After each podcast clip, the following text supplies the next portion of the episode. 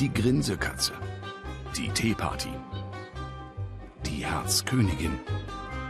Der Märzhase und der verrückte Hutmacher.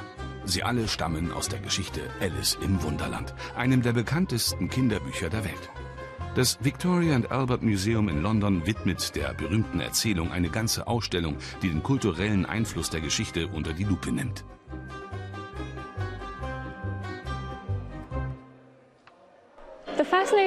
Warum Alice so eine Faszination ausübt, lässt sich kaum beantworten.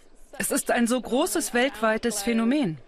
Das Buch wurde 1865 veröffentlicht und wir sind immer noch davon begeistert. Mit dieser Ausstellung versuchen wir die Frage zu beantworten, wie und warum Alice zu diesem Phänomen geworden ist.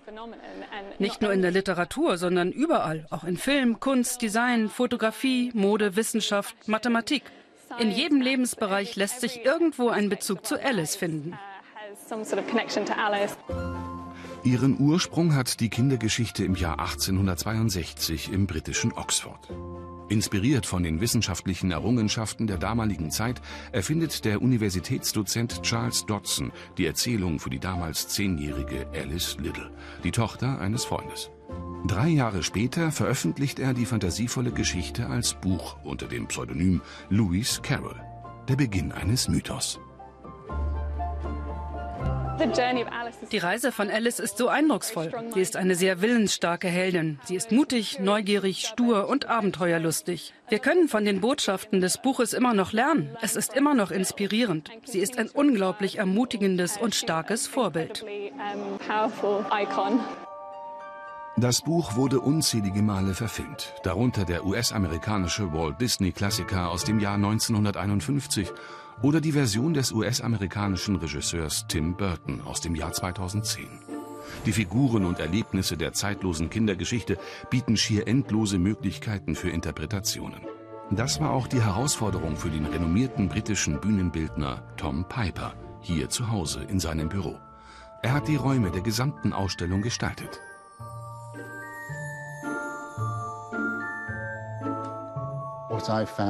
Ich fand es zugleich schwierig und aufregend, meine eigenen Vorstellungen zu dem Buch zu entwickeln. Wie die Idee mit dem Pier am Meer, der sich in eine Raupe verwandelt. Ich habe einen Pier gezeichnet mit spindeldürren Beinen, der sich aufrichtet und zur Raupe wird. Es hat Spaß gemacht, etwas zu gestalten, das es so nicht im Buch gibt, aber davon inspiriert wurde.